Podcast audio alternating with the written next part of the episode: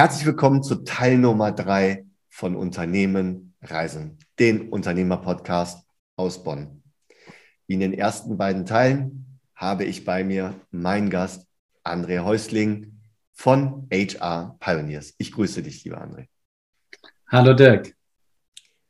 Im ersten Teil hast du uns dein ganzes Fundament skizziert. Du hast uns mit auf die Reise genommen, was dich beruflich alles ausgemacht und ausgemacht hat und vor allen Dingen, was deine einzelnen Stationen auf dem Weg zu HR Pioneers waren. Und im zweiten Teil haben wir uns darüber unterhalten, was gerade in der heutigen Zeit deine Dienstleistung an Wichtigkeit erfährt und wie sich da draußen dieser ganze Wandel der Zeit auch auf deine Dienstleistung, auf deine Firma, auf deine Unternehmung letztendlich an Veränderung gebracht hat. Genau. Im dritten Teil ist es immer der Blick in die Glaskugel. Ich möchte mit dir in die Zukunft blicken und mit dir darüber sprechen, wie sich der Markt oder die verschiedenen Branchen, du bist ja branchenübergreifend unterwegs, mit den Themen Digitalisierung, New Modern Leadership, Transformation alle so entwickeln würden. Bist du bereit? Ich bin startklar. Dann schießen wir doch sofort mal los mit der Vision für dein Unternehmen wenn du jetzt die, deine Glaskugel, ich bin mir sicher, du hast auch eine irgendwo auf dem Schreibtisch rumliegen, mal so ein bisschen polierst, wie sieht denn deine Vision für dein Unternehmen, für HR Pioneers aus? Äh, ich gucke mal gerade rein und äh, guck mal, was in der Glaskugel drin ist. Okay. Na, also die, die Vision von, von, von uns als HR Pioneers ist ähm, äh, Zusammenarbeit, also Arbeitswelten zu revolutionieren. Ähm, und mittlerweile haben wir das erweitert, dass wir nicht nur Zusammenarbeit, sondern auch Zusammenleben revolutionieren wollen.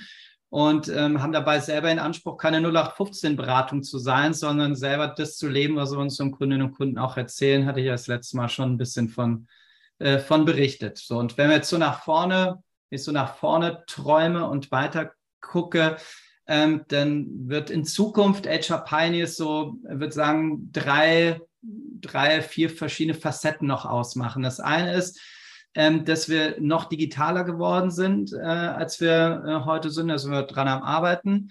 Ähm, das zweite ist, ähm, dass wir ähm, noch mehr in einem Ökosystem unterwegs sind. Also ich habe angefangen, so erste Beteiligung einzugehen, aber nochmal zu schauen, wie wir aus Kundensicht nochmal anders Wertschöpfungsprozesse denken können ähm, in der Beratung, weil der Markt da, da häufig sehr fragmentiert ist. Also wie kriegen wir es mehr als Ökosystem noch gebaut?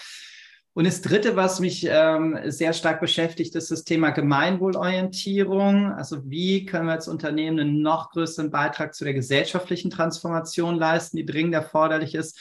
Ähm, deswegen diese Transformation von Zusammenleben. Ja, wir fangen in der Arbeitswelt an, aber wir schauen gerade, wo können wir auch Spuren für eine gesellschaftliche ähm, Transformation ähm, äh, hinterlassen, ähm, sind, werden in Zukunft viel stärker, glaube ich, in den Behörden, in den Verwaltungen, in, in den Bereichen noch aktiv sein. Waren wir in den letzten Jahren auch in Teilen schon aktiv, aber ich glaube, das wird noch viel, viel größer werden, das Themenfeld. Und deswegen glaube ich, werden wir da in Zukunft weiter uns gesund entwickeln als Organisation. Ähm, und äh, es gibt genug zu tun. Also da mache ich mir um die Zukunft momentan wenig Gedanken, so, so solange die Komplexität so bleibt und zunimmt, wie sie momentan ist, wird die Welt weiter Transformation und uns benötigen.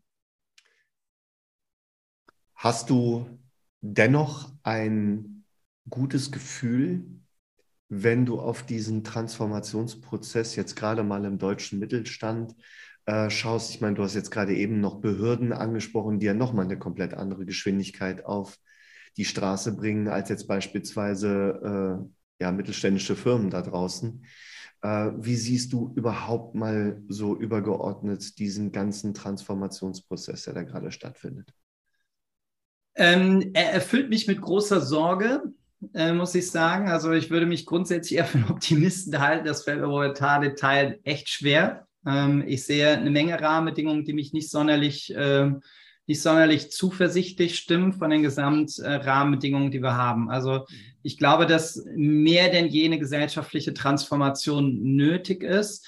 Deswegen habe ich vor kurzem bei LinkedIn mal die Frage aufgebracht, wie würdest du ein Unternehmen transformieren, das 80 Millionen Menschen hat? Äh, also Spannend, wie, ja. wie, wie kommen wir dahin? Ähm, und das, was mich sorgt, ist, dass die Komplexität sehr groß ist und dass wir viel mehr Experimente und alternative Lösungen brauchen, aber dass wir sehr stark an unserem starren, stabilen Konstrukt ähm, festhalten. Und die ganzen Gesetze, Bundesurlaubsgesetz, Arbeitszeitgesetz, vieles wird zurückgedreht oder mindestens äh, schon gar nicht nach vorne gedacht. Ich finde, wenn ich das mit einem Unternehmen vergleiche, uns fehlt genau diese Vision, diese gesellschaftliche Vision. Wie wollen wir in 10, 20, 50 Jahren leben? Was wollen wir unseren Kindern mit auf den äh, Weg geben? Und das ist so, so eng geworden. Das Konstrukt kommt aus einer Welt, die auf diese komplexe Welt heute überhaupt nicht mehr passt. Die Leute wollen ihr Land zurückhaben, die wollen wieder mitgestalten. Jeder ist in der Opferhaltung drin und erträgt das, was die da oben oder irgendjemand macht. Es hat keiner mehr bereit, äh, die Bereitschaft anzupacken, sich politisch zu engagieren. Jeder erträgt und ich habe die Befürchtung, dass wir viel stärker in diese autokratische Richtung in Europa rücken, inklusive Deutschland. Und ähm, weil wir momentan keinen Modus gefunden haben, mit Komplexität umzugehen. Und da haben die Leute, die jetzt wieder mit einfachen Botschaften und so um die Ecke kommen, ist deutlich leichter. Es wird aber in Zukunft einfach nicht mehr funktionieren. Und deswegen bin ich fest davon überzeugt, dass wir da alle anpacken müssen und dass es Menschen braucht wie, wie dich, wie die Zuhörerinnen und Zuhörer, die als Pionierinnen und Pioniere vorweggehen, die ein stabiles Wertesystem haben, die bereit sind, auf eine andere Zukunft einzutreten und zu kämpfen. Und ich glaube, dass es gerade uns als Unternehmer und Unternehmer dafür benötigt, Zeichen zu setzen, auch andere Organisationsformen, auch andere wirtschaftliche Formen und Systeme zu entwickeln und zu bauen. Und ähm, da bin ich Fan von, da habe ich Bock, mich zu engagieren und das eher intrinsisch heraus in vielen Fällen und gar nicht nur unternehmerisch heraus. Mhm. Hast du jetzt so, so viele spannende äh, Positionen angesprochen. Ähm, diese diese äh, Trägheit der Masse ähm, ist ja auch wirklich ein äh, recht deutsches Phänomen. Ne? Ich meine, das kann man ja jetzt auch, nehmen wir mal hin vom Transformationsding, was du jetzt gerade beleuchtet hast, auch hin zur Digitalisierung zur Bereitschaft, digitale Dinge in sein Unternehmen mit einzubauen, mit einzuflechten, überhaupt darüber nachzudenken, das zu tun. Man überall, wo man hinguckt, sieht man eher, sieht man eher diese, ja, diese Trägheit oder diese Scheuklappen, auch wenn Corona für vieles, was diese Themen betrifft, ein Brennglas war und auch hier viele Chancen aufgemacht hat ähm, bleibt die Trägheit leider doch immer noch ähm, am Start, habe ich das Gefühl. Glaube ich auch. Also ich, ich, selbst Corona hat es nicht geschafft, unser Land substanziell digitaler zu machen. Und da frage ich mich, wenn es eine Corona-Krise nicht mal schafft, was müsste denn dann passieren? Also egal, wenn ich das bei meinen Kindern in der Schule sehe, schlage ich die Hände über den Kopf zusammen. Wenn ich es ja. in vielen Unternehmen sehe, wie da immer noch gearbeitet wird oder wo dann jetzt wieder alles auf Homeoffice ist. Wenn ich es in der Gesetzgebung sehe, dass ich jetzt digital wieder keine Arbeitsverträge unterschreiben äh, kann und alles zurückgedreht wird und so, ist doch eine Katastrophe, ist doch scheiße, sorry. Also ist doch ja. blöd. Hast du völlig recht. Ist das, ist das ein deutsches Phänomen oder würdest du sagen, das ist sogar ein europäisches Phänomen?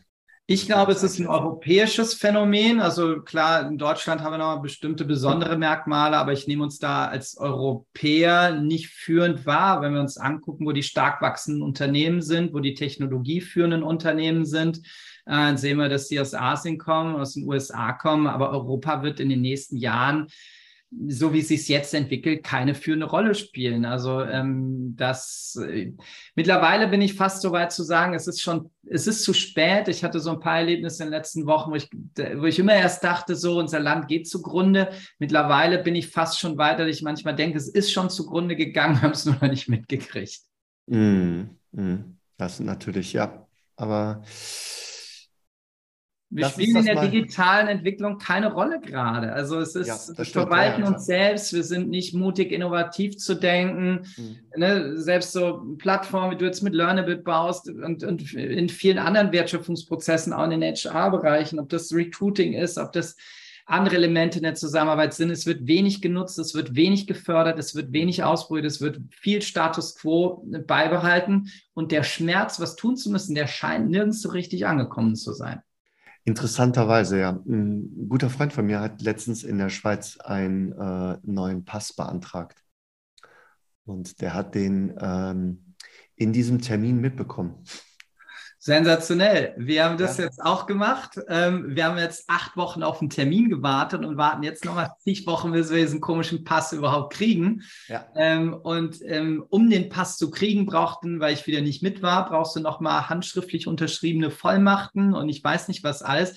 Ja. Ey Leute, wo leben wir? Ja, und interessanterweise war ich jetzt vor kurzem in der Situation, dass ich einen Pass für den nächsten Tag brauchte, einen Reisepass. Ja. Und der Reisepass, der mir ausgestellt wurde, nur weil ich ein Flugticket hatte, was ich nicht, also ich musste etwas wahrnehmen, was spontan ist, wurde der Reisepass tatsächlich vor Ort hergestellt und mir mitgegeben. Und der sah aus wie ein echter Reisepass. Der war halt nur nicht einlaminiert, aber das ist ja total egal.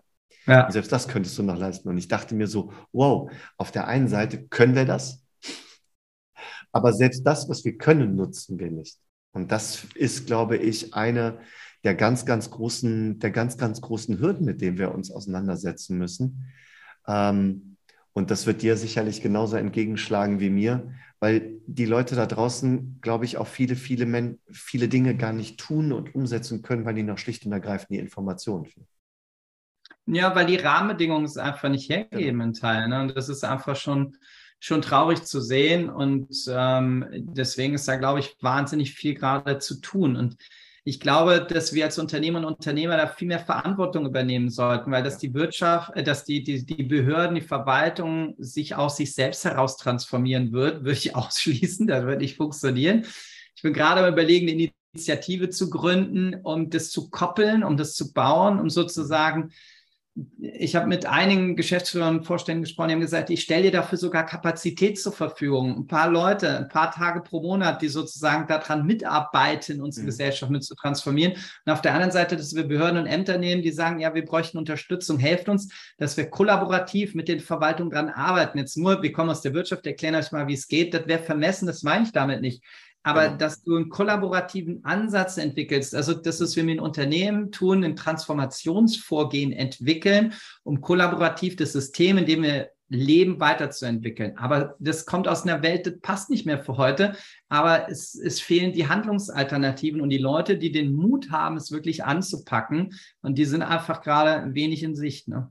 Mhm. Ja, Pioniere und Vordenker, die brauchst du jetzt. Äh, aber auch ähm, gerade, wenn wir jetzt nochmal die Verwaltung und Behörden nehmen, natürlich auch hier an den neuralgischen Punkten Entscheidung, Entscheidungsträger, die dann auch sagen, ja, in, meiner, in meinem Bereich wird jetzt mal eben transformiert. Wie auch immer das aussieht, aber wird zumindest mal der erste Schritt gegangen, bevor man jetzt über die Und die Beispiele gibt es ja, ne? die Beispiele gibt es, die, die nehmen auch zu, ähm, aber es ist unfassbar zäh und schwer. Aber es gibt auch, wir begleiten gerade eine Bezirksregierung, wir haben mit ein paar anderen Bundesämtern zu tun, die wir begleiten. Es gibt ein paar wenige Beispiele, aber es ist einfach unfassbar zäh.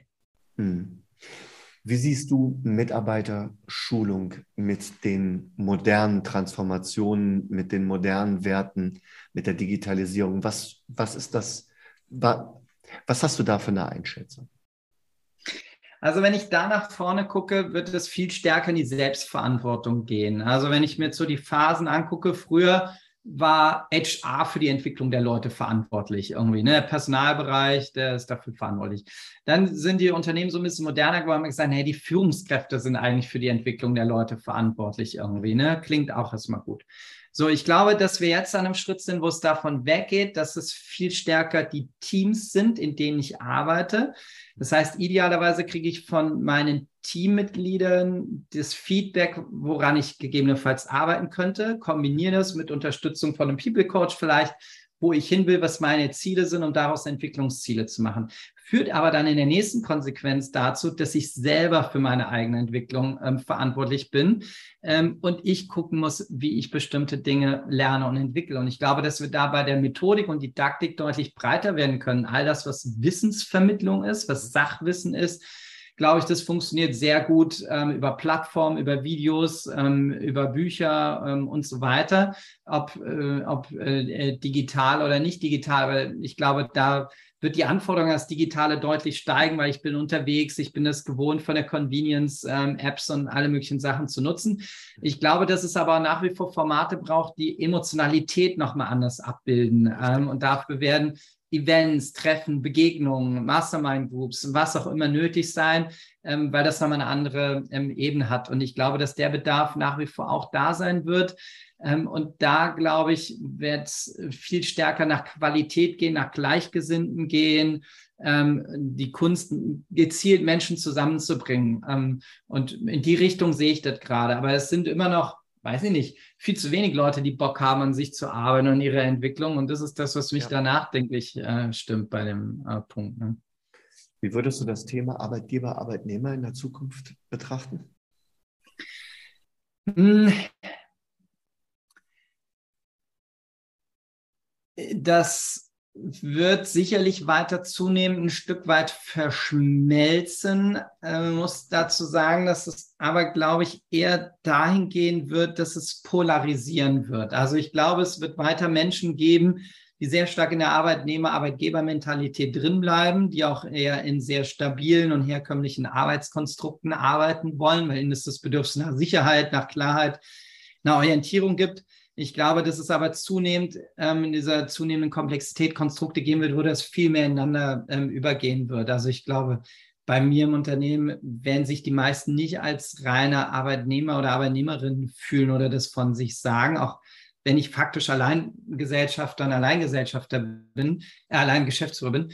Aber das wird, wird in bestimmten Konstrukten viel emotional zumindest stärker ineinander ähm, äh, übergehen. Und wir werden es auch benötigen, weil für mich assoziiert es immer so ein Zurücklehnen und äh, die müssen wir machen, so wie wir es in der Gesellschaft ja auch haben. Und da, äh, glaube ich, brauchen wir ein anderes Konstrukt, perspektivisch vielleicht sogar ein ganz anderes wirtschaftliches System und System, wie wir Zusammenarbeit auch rechtlich organisieren, aber das ist, glaube ich, noch eine lange Reise. Jetzt machen wir erstmal den kleinen Schritt, den ersten Schritt mit der Digitalisierung, richtig?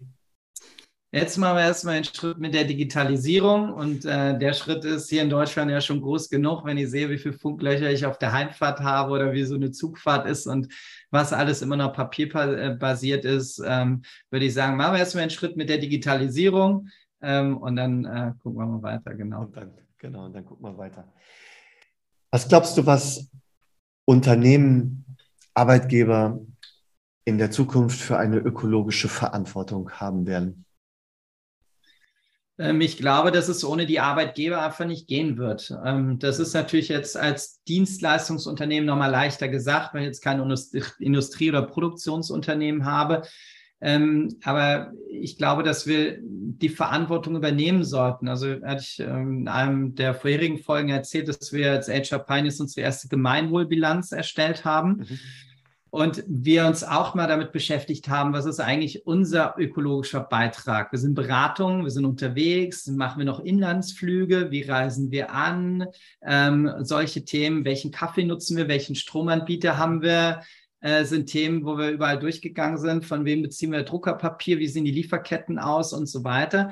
Mhm. Ähm, und das war ein sehr, sehr wertvoller Weg. Das heißt, wir gucken uns nicht mehr nur den rein wirtschaftlichen Aspekt an, sondern auch den ökologischen und zusätzlich auch noch den sozialen.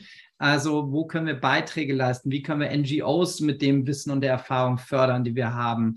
Ähm, was können wir hier in der Nachbarschaft vielleicht Gutes tun? Ähm, wie können wir Geld und Zeit zur Verfügung stellen, um anderen Organisationen weiterzuhelfen? Und ich finde, wir haben als Unternehmerinnen und Unternehmer als äh, für alle drei Themen völlig verantwortlich. Wirtschaftlich, weil wenn es uns nicht gut geht, können wir uns äh, können wir auch nichts äh, geben. Ne? Ähm, aber ökologisch und sozial ist, äh, ist aus meiner Sicht gleichgewichtig zu, den, zu, der, zu der wirtschaftlichen Verantwortung mittlerweile. Ich an dieser Stelle fällt mir äh, ein Podcast ein, den ich ähm, vor einiger Zeit gemacht habe mit dem Jürgen Schöntauf, ähm, der mal recherchiert hat, was eine E-Mail in deinem E-Mail-Postarchiv für einen CO2-Abdruck hat. Krass. Dadurch dass, dadurch, dass sie auf deinem Server oder auf irgendeinem Server liegt, ja, äh, und verfügbar ist, verbraucht mhm. sie Strom. Und wenn sie Strom verbraucht, hat sie einen CO2-Abdruck.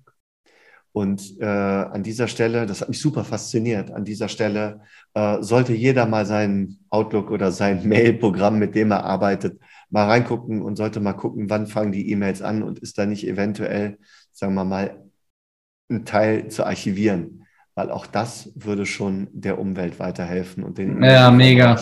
Stell dir mal vor, das würden alle machen. Also der Hebel ist ja immer mal. Ne? Das ist ja die. Genau, man müsste mal partnerschaftspassiv, ja. ne? man müsste mal Müll rausbringen. Genau, genau. Also wenn man. Genau, wir haben, ich nehme das gerne bei uns auch nochmal auf, weil wir haben so einen eigenen Slack-Channel intern, äh, der Ach, halt cool. fang, ja. fang bei dir selbst an. Ähm, cool, und da posten wir immer so ganz viele Lifehacks oder solche Sachen äh, rein, wo jeder einfach bei sich selber anfangen kann. Also wo du nicht wieder warten musst, bis irgendwie irgendwie ein Kraftwerk eingestampft wird, sondern okay. fang bei dir selbst an, da kann ich das mal drin posten. Ne? Ja, poste mal, du kannst ja gerne meinen äh, Podcast Jürgen Schöntauf Sinnstifter Kultur. Das Sehr ist, gut, mach ich, nehme ich mit rein. Ja, das, ist ja. der, das ist der Experte für dieses Thema und da cool. kannst du dann hast du den Shortcut. Cool. cool. Mensch, hör mal, wir könnten uns die, wir könnten uns immer weiter unterhalten. Das macht mir so viel Freude tatsächlich. Mir fallen auch noch so viele Themen ein, aber wir neigen uns trotzdem schon dem Ende, lieber André. Ähm, mir bleibt die letzte Frage zu stellen. Meine persönliche Lieblingsfrage.